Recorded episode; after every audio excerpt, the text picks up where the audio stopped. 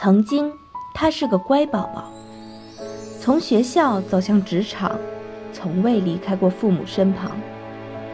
到了二十六七岁的时候，却突然叛逆，一个人奔赴日本东京，从居酒屋的服务生做起。如今的他已经成为了一位调音台测试工程师。喜欢音乐的他，还成立了一个视觉系摇滚乐队。他担任女装贝斯手。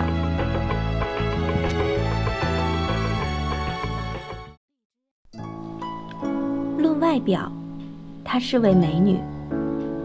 明明可以靠脸吃饭的她，却偏偏要靠才华。英语中级口译证书，日语一级证书，房地产鉴定师证书，中级财会证书。大学毕业以后的她。远赴东京，就职于日本某著名房地产公司。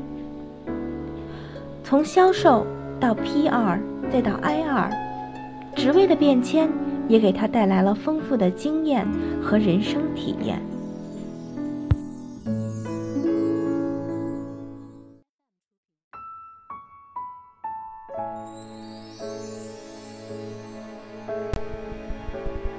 北二外日语专攻。知名日起工作两年，突然想明白，跑到日本，为了学喜爱的动物学科。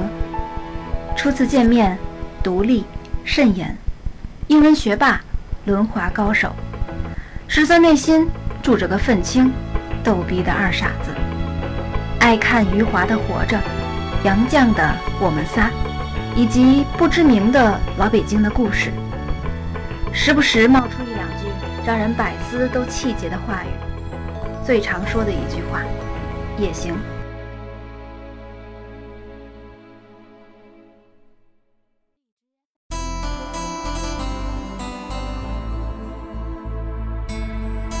就是这样的一群人，在东京漂泊。他们寻找着自己的梦想。他们的经历平凡但不平庸。他们做客瓦库。与你我分享他们的足迹。你准备好倾听了吗？二零一七年一月二十一日，《瓦库之在东京》上篇，与你不见不散。